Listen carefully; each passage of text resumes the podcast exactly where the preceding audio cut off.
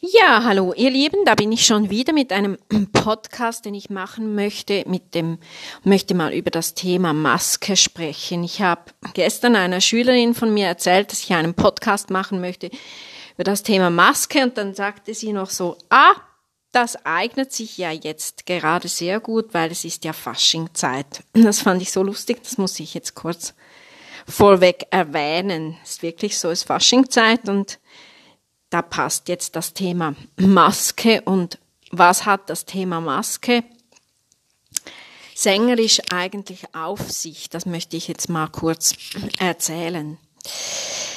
Die Sängersprache ist ja sehr, sehr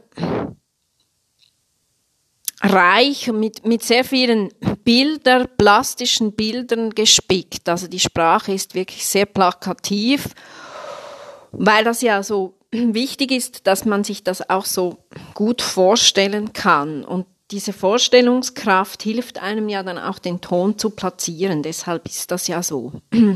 Und man muss wissen, was diese einzelnen Bilder so bewirken. Und die Maske benötigt man für die, die, die ist ganz wichtig für die Resonanz. Also, es kommt aus der französischen Gesangsschule. Dort arbeiten sie auch sehr viel mit der Resonanz. Und es verschönert, aber es kräftigt den Ton auch, es bestärkt den Ton, es platziert den Ton gut in seinem Sitz.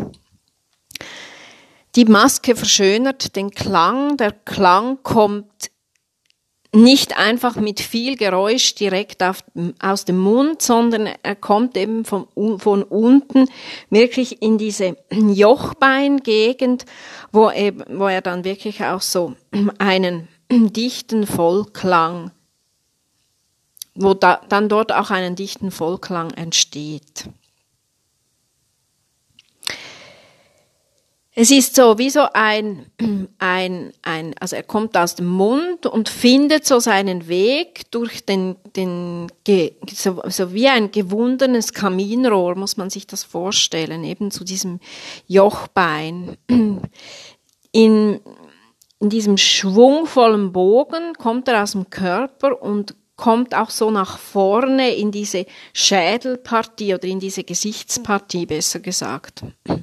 Dort findet er ebenso auf diesem Jochbein, der Höhe des, der, der, der venezianischen Halbmaske, findet er dann eben auch Halt, also ist eine zusätzliche Stütze.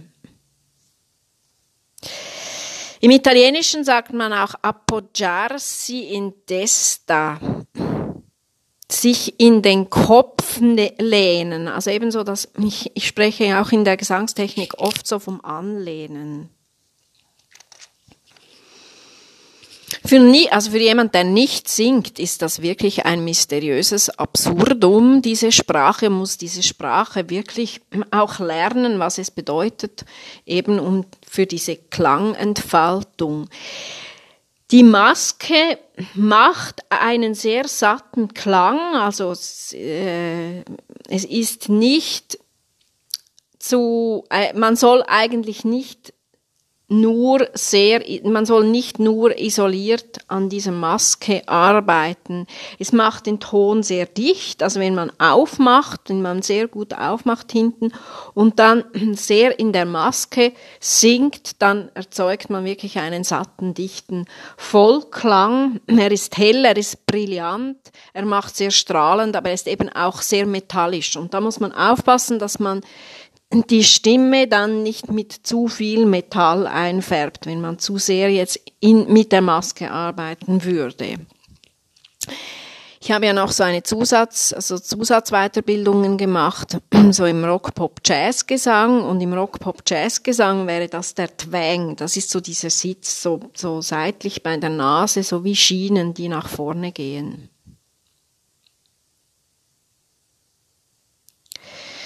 Wie ich eben schon gesagt habe, es erzeugt so einen metallischen, strahlenden Klang. Man kommt natürlich mit diesem Klang auch sehr gut durchs Orchester. Also in der Oper braucht man diesen, diesen Klang auch.